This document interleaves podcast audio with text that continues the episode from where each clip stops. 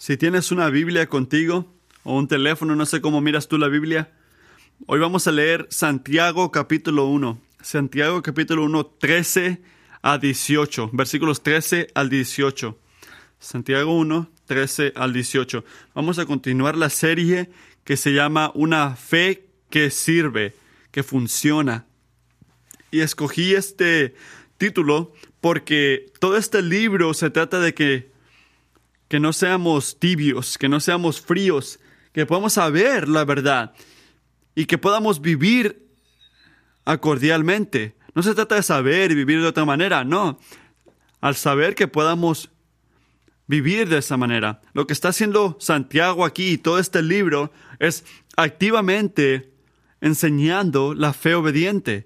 Y por esta razón, Él nunca se dirige a nuestra fe a nuestra fe de una manera como sin atención, le pone atención. Sabe que es fácil ser cristiano en papel, sabe que es fácil dar todas las respuestas correctas. Es muy fácil ser la paciente, amorosa madre cuando estás lejos con tus amigas y tus hijos no están contigo. Lo que es difícil es seguir a Jesús en medio del sufrimiento. El verdadero contexto en la cual nuestra fe está mientras estamos en este mundo. En otras palabras, nadie puede seguir a Jesús en una aspiradora. Ser cristiano significa confiar y obedecerlo en medio del sufrimiento, chiquito o grande. Eso es lo que significa aferrarte a Dios, como dice a Santiago, que bendecido es el hombre que está aferrado a Dios en medio de la prueba, porque cuando termine la prueba va a recibir la, la corona de vida que Dios le prometió a la gente que lo ama. Amigos, si, si quieres, ¿qué dice Santiago? El Señor va a usar el sufrimiento de tu testimonio para prepararte para la gloria, para hacerte más como Jesucristo en medio de esta batalla. Y esto significa que su fidelidad para darnos todo lo que necesitamos para obedecerlo no está en cuestión, pero lo que sí se determina cada día, cada día es si vas a escoger perseverar. Hoy, mañana, este mes, este año, vas a mantenerte fiel a Dios, luchando para vivir de la manera que Dios quiere convertirte más como Jesucristo en medio de este sufrimiento o vas a tirar la toalla y vas a escoger la manera más pasiva y hacer lo que tú quieres hacer, lo que se te antoja hacer. Si vamos a mantenernos fiel en medio de la lucha, hay algo que tenemos que saber. Hay una realidad espiritual que tenemos que mantener, debemos mantener en mente. Así que hay que ver esto. La lucha más grande la lucha más significante que vas a ver en medio de cualquier lucha no es un problema fuera de ti, es un problema dentro de ti. La lucha más grande está dentro de nosotros. ¿Cuántos de ustedes les gusta o disfrutan ver como películas de, del espacio? Como no puedo ver ninguna de sus caras o manos, voy a asumir que no soy el único que le gusta esto. Pero para esos que no saben de la serie de Star Wars, de Guerras Galácticas, el contexto básico de cada película es así, es casi igual todo. Tienes la, la fuerza, un poder bueno, y tienes el lado oscuro, un poder maligno. En las películas siempre empiezan con que cuando los malignos van ganando y siempre terminan con que con los buenos ganando y siendo victoriosos. Pero claro, los malignos nunca se destruyen porque si se destruyen no va a haber nada, no, no hay más películas. Pero películas al lado, piensen en la manera que lo ve el mundo. Star Wars, Guerras Galácticas, reflejan la lucha donde hay dos fuerzas en el universo que están agarrados en una tensión eterna, bueno y malo, y los dos son externos a nosotros y tenemos que escoger a cuál vamos a seguir. Vamos a ir con los buenos o los malos. Somos como, para cambiar de película ahora, como este, la película Shrek, donde tienes un ángel en un lado diciéndote, ven por aquí, y el diablo en el otro diciéndote, no, ve por acá. Así que somos el hombre en el medio intentando escoger por dónde va a responder.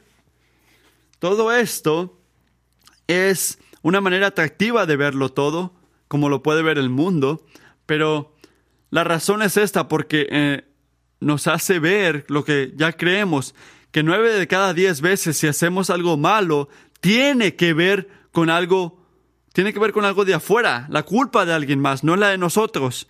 Y has notado que en una cultura que está enfocada en bajar la moralidad, hacerse la víctima es la cosa fácil ahora.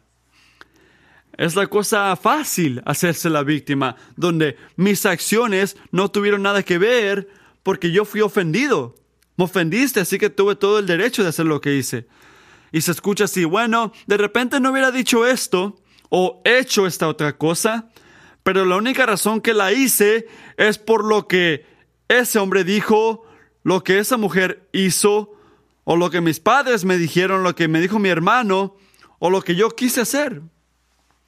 Nos gusta pensar, nos queremos pensar, perdón, no es nada más que pensamos, queremos pensar que el problema del mundo, de, la cosa dentro de nosotros, está afuera. Pero la Biblia pinta otra foto. Nosotros queremos ponerlo en algo externo, pero hay dos cosas en el mundo, bueno y malo. Pero escuchen, no somos inocentes en esto. La palabra de Dios nos coloca dentro del problema de lo malo. Así que escuchen la palabra de Dios de Santiago 1, 13 al 18. Que nadie diga cuando es tentado, soy tentado por Dios, porque Dios no puede ser tentado por el mal, y él mismo no tienta a nadie sino que cada uno es tentado cuando es llevado y seducido por su propia pasión. Después, cuando la pasión ha concebido, da la luz el pecado, y cuando el pecado es consumado, engendra la muerte. Amados hermanos míos, no se engañen. Toda buena dádiva y todo don perfecto viene de lo alto desciende del Padre de las luces, con el cual no hay cambio ni sombra de variación. En el, en el ejercicio de su voluntad, Él nos hizo nacer por la palabra de verdad para que fuéramos las primicias de sus criaturas. Hay que pensar en lo que Santiago está diciendo. Cada lucha, cada batalla que hay en esta vida viene con tentaciones. Y una de las más grandes es echar la culpa. Y cuando le hacemos eso a la dirección de Dios, puede escucharse así. Si Dios quiere que pare de gastar todo mi dinero en mí mismo, entonces Él debería de darme un mejor trabajo para que pueda ser generoso. Si Dios no quiere que mire pornografía, entonces Él no me hubiera dado estos deseos sexuales. Si Dios no quiere que me enoje, debe de parar mi esposo o esposa de que me critique. ¿Cuál es la táctica? ¿Qué estamos haciendo? ¿Estamos escondiendo o no queremos tomar la responsabilidad por nuestras acciones bajo de una alta vista de Dios? Si es tan soberano y increíble, entonces Él decide qué tentaciones vienen a mi camino, ¿verdad? Y cómo voy a responder, ¿verdad? Así que, ¿quién tiene la culpa? Dios, que estoy viviendo así, diría uno. Él me puso en esta lucha y si lo que dice cristianismo es verdad, que Él es el único salvador, entonces Él tiene que sacarme de aquí. Y hasta que eso ocurra, no me juzgues, dirían algunos, y diciendo, yo soy el que tiene que cambiar. Y de repente sí, poquito, pero ¿sabes quién tiene que cambiar? Dios tiene que cambiar, dicen. Amigos, echar la culpa así es lo contrario al aferrarte a Dios en medio de la lucha. Mantenerte cerca de Dios requiere dos cosas. Y ninguna de esas se ve así. La primera, recordando la lucha más grande, no es fuera de nosotros, es dentro de nosotros. Y en segundo lugar, la ayuda que necesitamos para ganar la lucha viene de Dios, porque Él es la fuente. Nuestro Dios fiel es la fuente de todo lo bueno. Y si mantenemos esto en vista, vamos a mantenernos fiel y bien en la lucha. Y tenemos que recordar estas cosas. El primer punto, nuestro, el primer punto, nuestros deseos pecaminosos son la fuente de toda tentación. Nuestros deseos pecaminosos son la fuente de toda tentación. Santiago está hablando directamente a nuestra tendencia de excusarnos cuando dice que nadie diga cuando es tentado, soy tentado por Dios.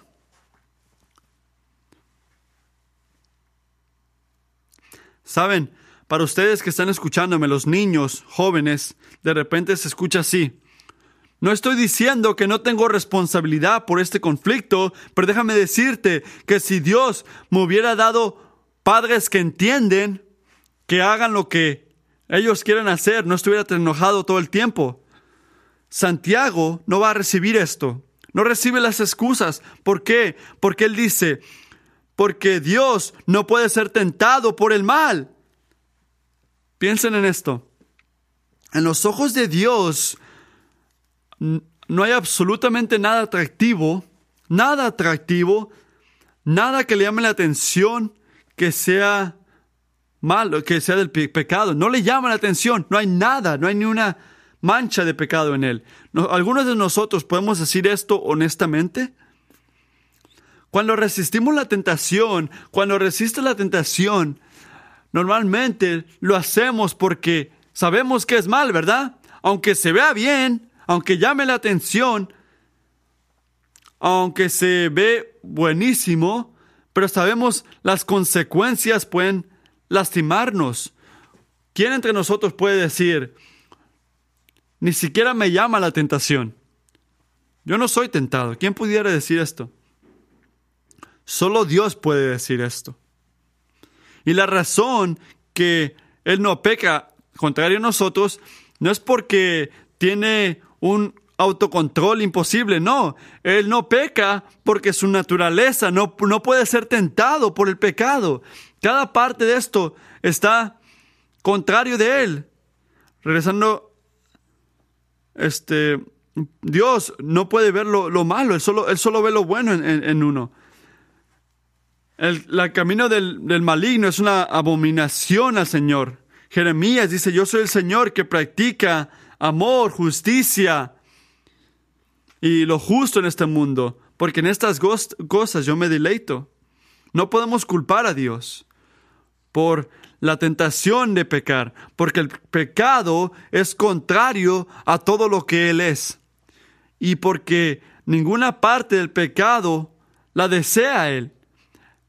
Él nunca va a llevar a alguien a pecar porque no es parte de Él. Como Santiago dijo al final del versículo 13, Él mismo no tienta a nadie. Nunca. Él no tienta. Así que, entonces Dios deja la tentación. Sí, Él la deja. Él la ordena y la permite en medio de su soberanía. Sí. Él deja o causa lo malo en una manera, la tentación incluida, que es culpable para que ocurra.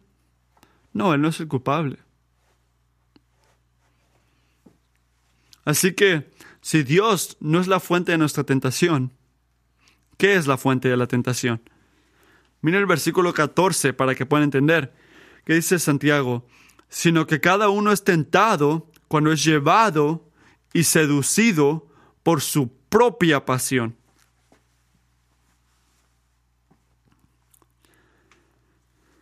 ¿qué queremos pensar? Queremos pensar en medio de un conflicto con alguien, ¿qué nos decimos? Decimos, la razón, la razón que yo soy tentado para enojarme y pecar en este tiempo es porque ellos dijeron, o porque ellos hicieron, o porque Dios falló, quiere decir uno. Pero Santiago claramente nos dice, ¿qué tal si le das la vuelta a ese dedo y te lo apuntas a ti mismo? Son palabras duras. Pero la tentación de pecar nunca viene de Dios. Viene de el corazón, dentro de ti, de tus deseos pecaminosos. Piensa en esto. ¿Por qué tú te enojas hacia alguien con tus palabras o lo que sea cuando te lastiman? Es porque tú deseas algo. Tú quieres algo. Tú quieres justicia ya. Tú no quieres esperar para que Dios se encargue. Tú quieres hacer la obra de Dios ya. Y quieres que paguen por lo que te han hecho al mandar un ataque nuclear. Aquí hay otra ilustración. ¿Qué tal la tentación de obedecer o enojarnos con las autoridades que nos ha dado Dios? Esa tentación viene de, de que hicieron malas decisiones? No.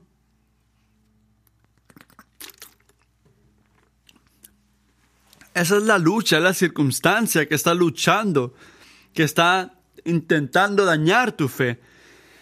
Y la tentación viene que no quieres las autoridades que Dios te ha dado. Tú quieres estar encargado. Tú quieres ser Dios. Tú deseas esto.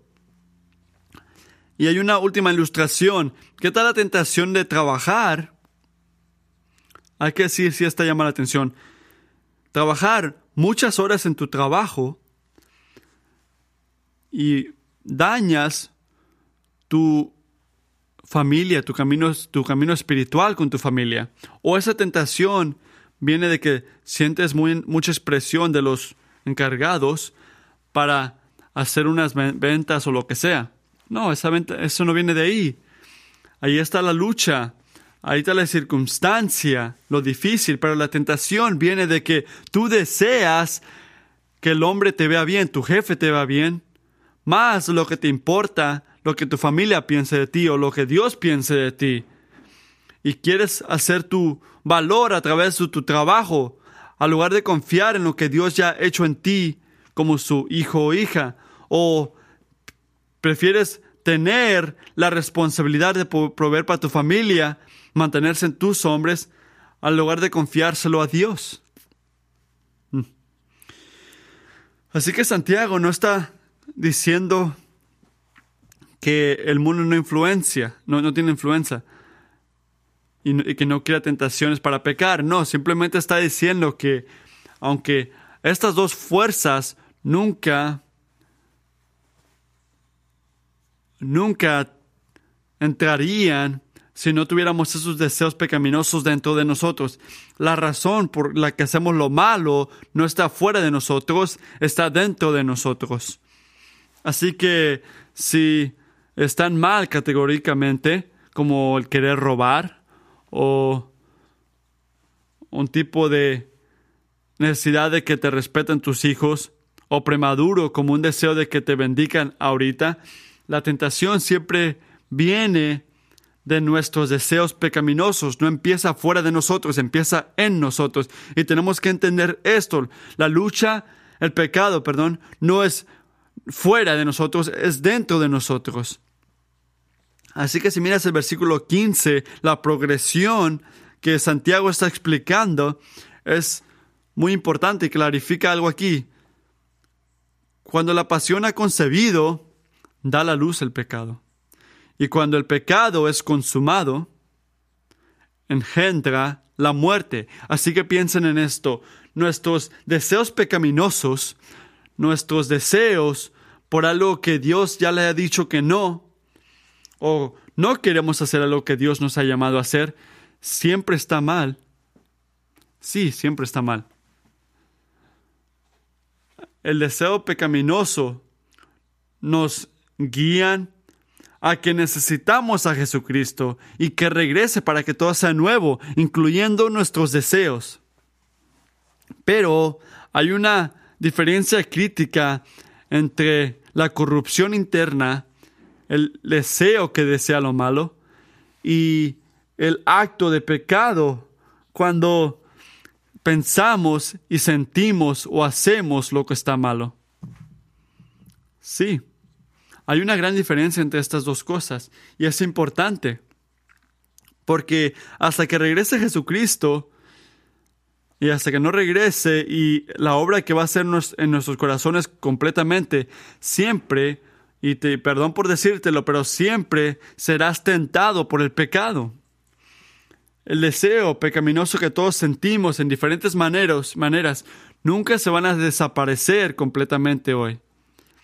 Así que nuestro enfoque en la vida no es escapar la tentación o ser inmune, inmune a eso, pero el, enfoque es poder aprender a resistirlo más efectivamente para la gloria de Dios y nuestro bien eterno, como dijo Douglas Moose, un escritor.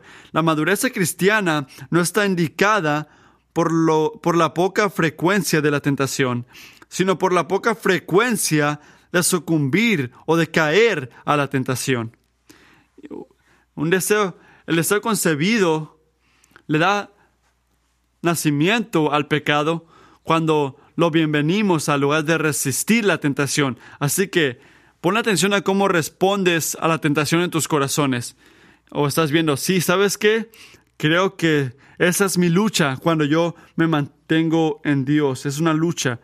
Estás bienveniendo o, o diciéndole bienvenido al pecado en tu vida al lugar de resistirlo. Porque cuando fallas a resistirlo, cuando no lo luchas y pasivamente caes, ¿sabes qué? Voy a pasarme en este río en, en, una llanta flotando para abajo. Si esa es la manera que lo ves, entonces tu camino espiritual está está en malas manos. Mira el versículo 15. ¿Qué dice Santiago?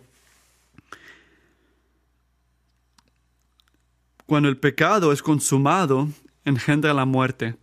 ¿Pero por qué? Porque la consecuencia del pecado es la muerte. Y Dios no va a dejar que los culpables se salgan con la suya. O Jesucristo murió por, sus, por nuestros pecados, o tú vas a morir por tus pecados. La opción es tuya, o Jesucristo murió o tú vas a morir. Pero lo que no podemos decir, o nunca deberemos de decir, es que la soberanía de Dios sobre todas las cosas en alguna manera me excusa, excusa mi pecado. No, no te, no te mientas, no te mientas, no sientas esto. No pienses que alguien más, incluyendo a Dios, tiene la culpa por tus tentaciones o por tus pecados. O no pienses que tus deseos pecaminosos, si no los ves, van a terminar en la muerte. Sí, van a terminar en la muerte si no vas a Dios. Si te mantienes fiel en la lucha, mantenerte ah, fiel en la lucha requiere dos cosas. En primer lugar, recordando, nuestros deseos pecaminosos son la fuente de toda tentación. Punto número uno. Nuestros deseos pecaminosos son la fuente de toda tentación que están dentro de nosotros. Y el segundo punto, nuestro Dios es, es fiel. Nuestro Dios fiel es la fuente de todo bueno. Nuestro Dios fiel es la fuente de todo lo bueno. ¿No estás agradecido que Santiago no nos deja con el versículo 15?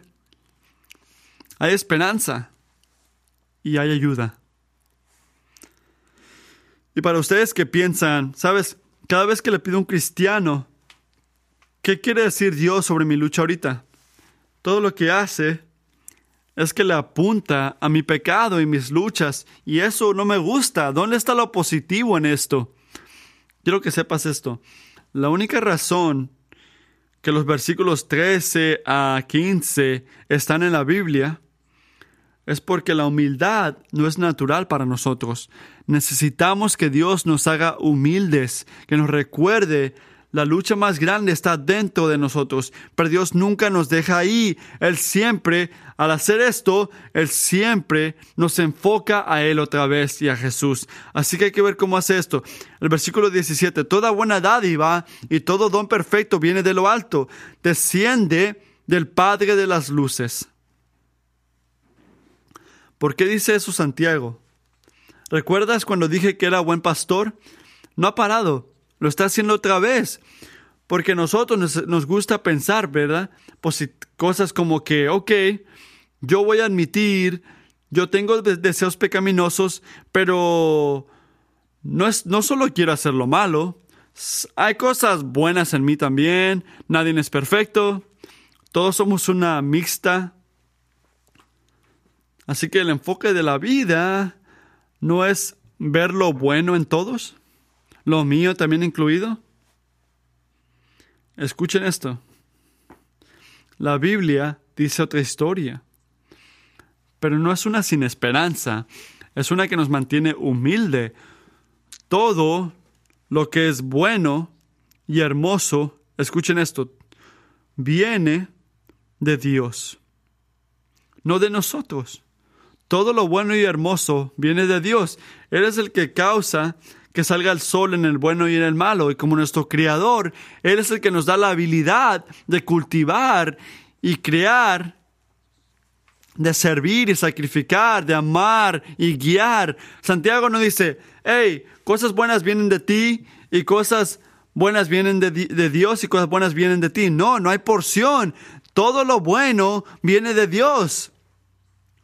Él dice, todo buen don dádiva viene de Dios. Lo dijo dos veces. No es de ti, es de arriba. Dios es la fuente. Dios es la fuente. Su misericordia y su favor es la explicación de cada bendición en tu vida.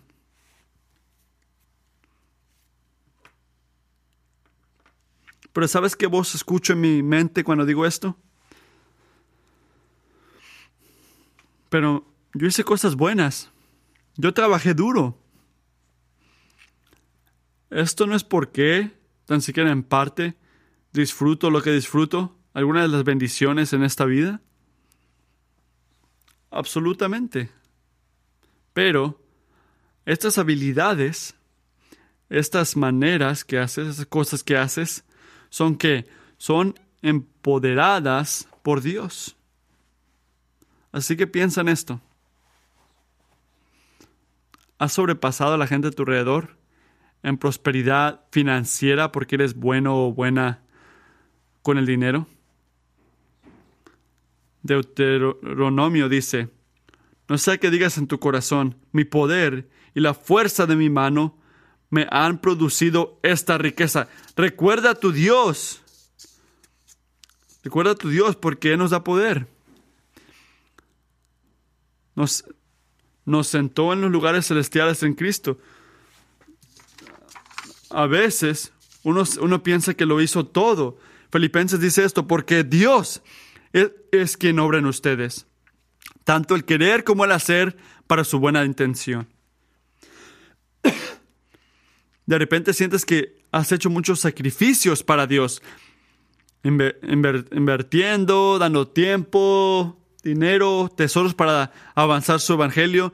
Pero Primera de Crónicas dice, de ti proceden todas las cosas y de lo, y de lo recibido de, tus, de tu mano te damos. Todo viene de Dios. O tú te ves una excepción a la regla universal que dijo Pablo en 1 de Corintios 4:7, que tienes que no recibiste. Hay que recordar esto todos los días. Y si lo recibiste, ¿por qué te jactas? ¿Por qué te crees como si no lo hubieras recibido? ¿Qué nos dice Santiago? No seas arrogante para pensar o gozarte en la mentira de que Tú te pusiste en esta situación. Que dice, hey, ¿ves esa cosa que dice allá? ¿Ves esa cosa? ¿Ves ese carro, esa casa, esa cosa buena? yo, yo lo hice. Yo causé esto. Yo soy la fuente. Amigo, no lo eres. Nunca lo has sido. Nunca lo serás. Porque Dios es muy celoso por su gloria.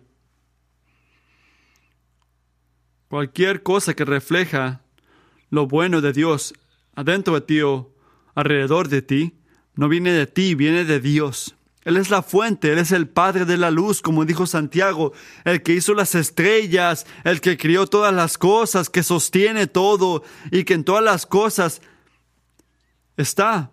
Y empezando con la creación, Santiago añade, Dios solo ha hecho lo que es perfectamente bien y siempre hará lo que es perfectamente bien. ¿Por qué? Porque Él no cambia. Él no cambia. Cada cosa en nuestro mundo cambia. Tú cambias, yo cambio todas las veces en ahorita. Tú te estás haciendo mayor, yo también. Pero Dios no. No hay un cambio en su carácter. No hay cambio en su personalidad. No hay cambio en sus propósitos o su poder.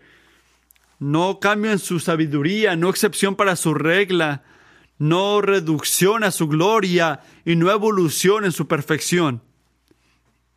Y si tu mente escucha esto y piensas, parte de ti grita, ¿cómo puede ser? ¿Cómo puede ser verdad?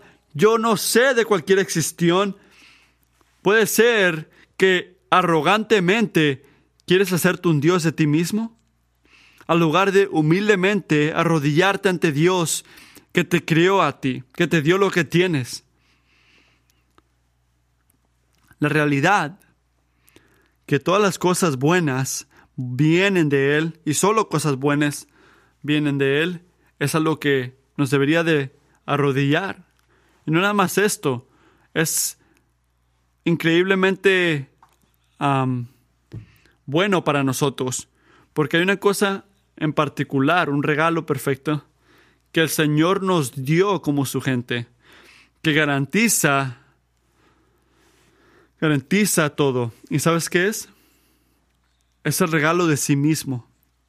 Es el regalo de su único Hijo, Jesucristo.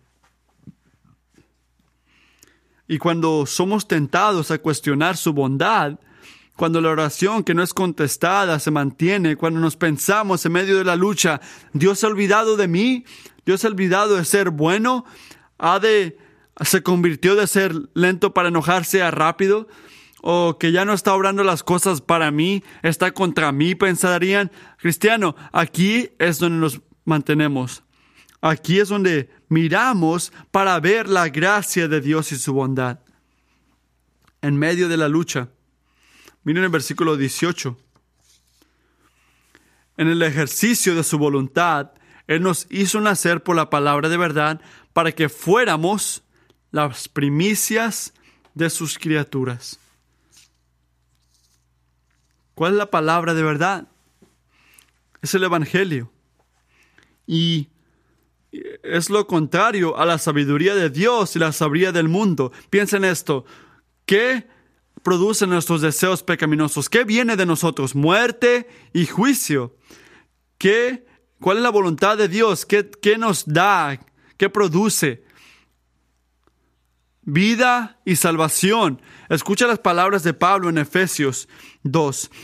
Y él les, él les dio vida a ustedes, que estaban muertos en sus delitos y pecados, en los cuales anduvieron en otro tiempo según la corriente de este mundo, conforme al príncipe de la potestad del aire, el espíritu que ahora opera en los hijos de los desobedientes. Entre ellos también todos nosotros en otro tiempo Vivíamos en las pasiones de nuestra carne, satisfaciendo los deseos de la carne y de la mente, de los pensamientos. Y éramos por naturaleza hijos de ira, lo mismo que, los demás. Pero Dios, que rico en misericordia, por causa del gran amor con que nos ama, aun cuando estamos muertos en nuestros delitos, nuestros pecados, nos dio vida juntamente con Cristo y con Él nos resucitó y con Él nos sentó en los lugares celestiales en Cristo Jesús, a fin de poder mostrar en los siglos venideros las sobreabundantes riquezas de su gracia en su bondad para que con nosotros en, en Cristo Jesús. Porque por gracia ustedes han sido salvados por medio de la fe, y esto no procede de ustedes, sino que es don de Dios. Esa es la hermosura de Dios que en su gracia nos salvó, estando muertos en nuestros pecados. El creador de todo. Él es bueno en la redención y la salvación que Cristo ganó por nosotros, que podamos ser libres de los deseos pecaminosos y poder conocerlo y gozarnos en Él y poder servirle con todo lo que somos y todo lo que tenemos.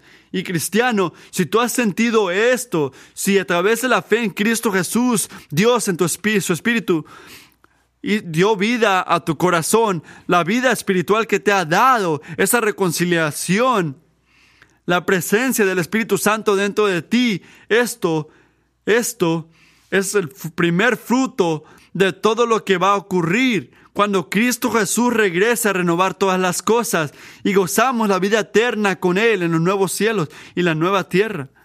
Pero hasta que llegue ese día, ¿qué nos está diciendo Santiago? Recuerden, recuerden que no se metieron ustedes aquí, no se trajeron ustedes a esta salvación.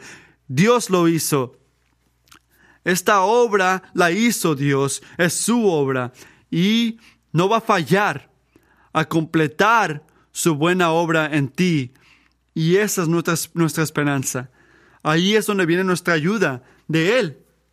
En medio de cualquier sufrimiento, ahí es donde nos mantenemos fiel. Si mantienes el Evangelio, todo lo que Dios ha hecho por ti en Cristo Jesús y por ti, te va a cuidar de miles de sufrimientos y te va a librar de tantas tentaciones. ¿Qué hacen nuestros deseos pecaminosos? ¿Qué dicen? Hacer la vida a nuestra manera es mejor, ¿verdad? Lo bueno que hacemos por nosotros mismos es superior a lo que Dios tiene que ofrecer. Eso es lo que dicen nuestros pecados. Pero ¿qué dice, qué declara el Evangelio a respuesta a esto? En 1 Corintios 2.1, ningún ojo ha visto, ni oído escuchado, ni el corazón del hombre imaginado lo que Dios ha preparado para esos que lo aman. Amigos, tu vida en este, en este mundo va a estar lleno de luchas, de batallas, y mantenerte fiel, perseverar y confiar y obedecer a Dios en este tiempo requieren dos cosas. Hay que recordar la ubicación de la lucha más grande.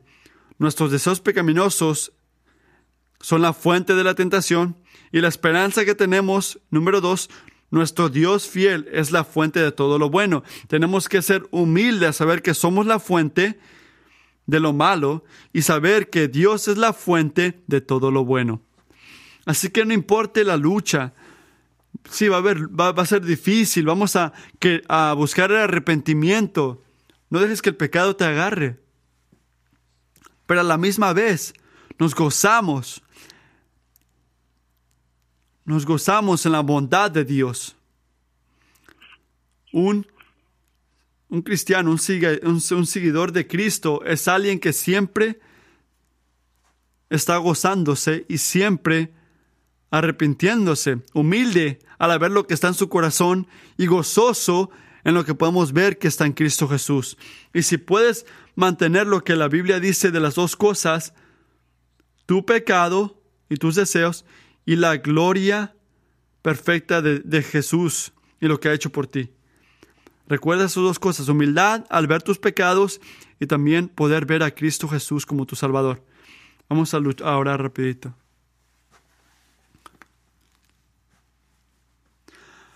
Padre, estamos agradecidos que no nos dices, hey, mantente fiel.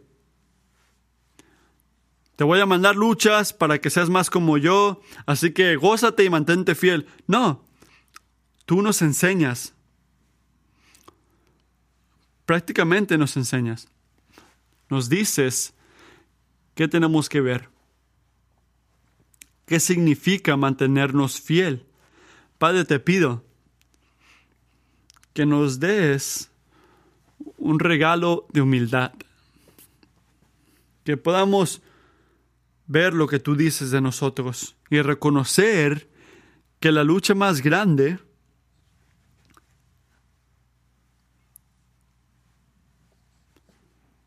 la cosa más decisiva en cada, lucha, en cada batalla no es algo fuera de nosotros, es la lucha dentro de nosotros.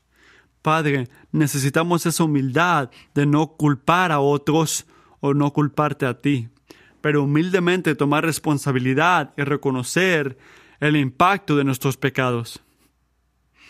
Y Padre, en segundo lugar, te pido que con esa humildad nos des una gran, un gran gozo en Cristo Jesús. Gracias que al hacernos humildes, al, al, poder ver nuestros pecados, nos recuerdas que todo lo bueno y todo buen regalo viene de mí, de Cristo Jesús. Gracias por la bondad que nos da. Gracias por la perfección de tu obra por nosotros en Cristo Jesús.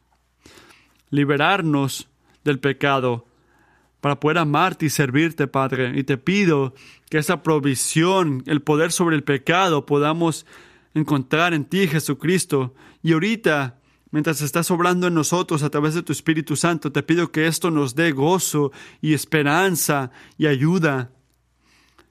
Que nos ve, no importa lo profundo que podemos caer o que podemos ver la convicción de tu palabra. Padre, queremos estas dos cosas, humildad y gozo. Haz eso una de las marcas definidas de esta iglesia, que nosotros como tu gente podamos confesar nuestros pecados y también ser fiel al gozarnos en Cristo Jesús. Ayúdanos, te pido, en tu nombre. Amén.